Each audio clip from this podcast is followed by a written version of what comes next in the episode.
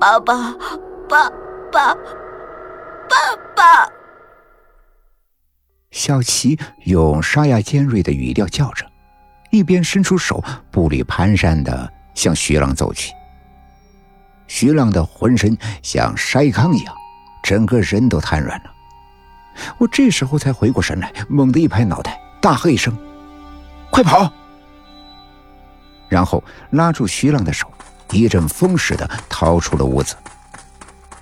小琪的动作瞬间变得迅捷起来，紧跟着我们追到了院子的中央，离我们只有一步之遥。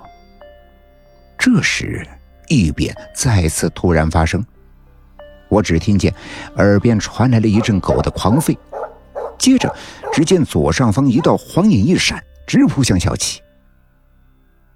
原来是大黄震断了铁链，在危急时刻来挺身救主了。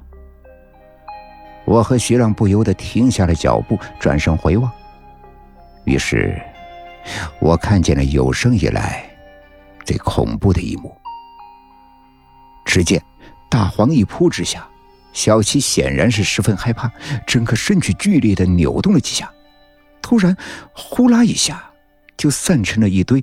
满地乱跑的虫子，大黄冲上去一阵扑咬，那堆虫子似乎还想凝聚成人形，它们很迅速的聚合在一起，生成了小琪的模样，从脚到腿到腰身到胸背到脖颈到脑袋，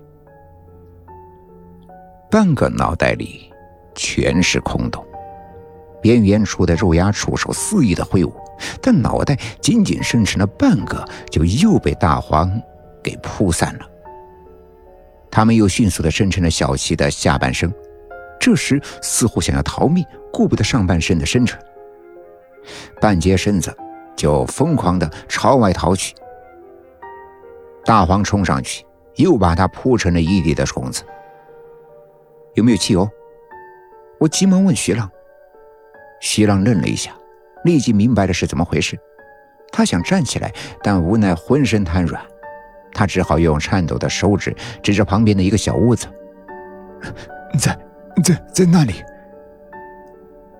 我冲到那个屋子里，找到了汽油桶，又提着冲了回来。这个时候，那堆虫子已经冲出去有三丈多远。这堆虫子不断的凝聚成人形，不断的被大黄给扑散。地面上都是一道三丈多长的痕迹，上面有无数的虫子在挣扎。我迅速的把汽油倒在上面，点燃了，一下子腾起来几尺高的火焰。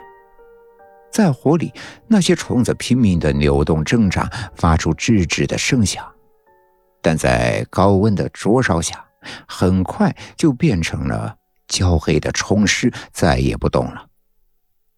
大黄也不叫了，立在旁边看着。我和徐浪在旁边也僵立着。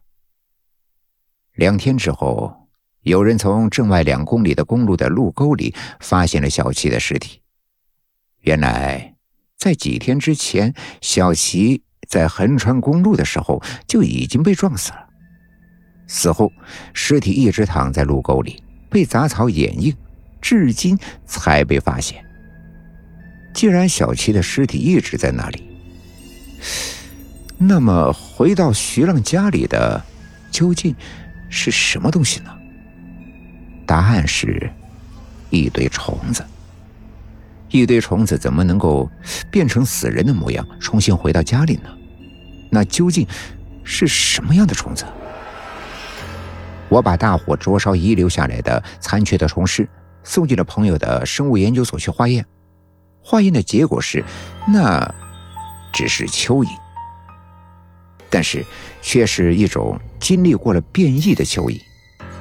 这种经过变异的蚯蚓似乎已经具备了智慧。我和生物研究所的那个朋友去现场勘察，我们在小七的尸体下面的那块泥土里发现了剧烈的放射性的物质，只向下挖了半尺，就挖到了一个铁制的小盒子，盒子里已经被撞击破损。里面的物质泄露了出来。根据盒子上的电话，我们找到了源头所在。那是一家核电站。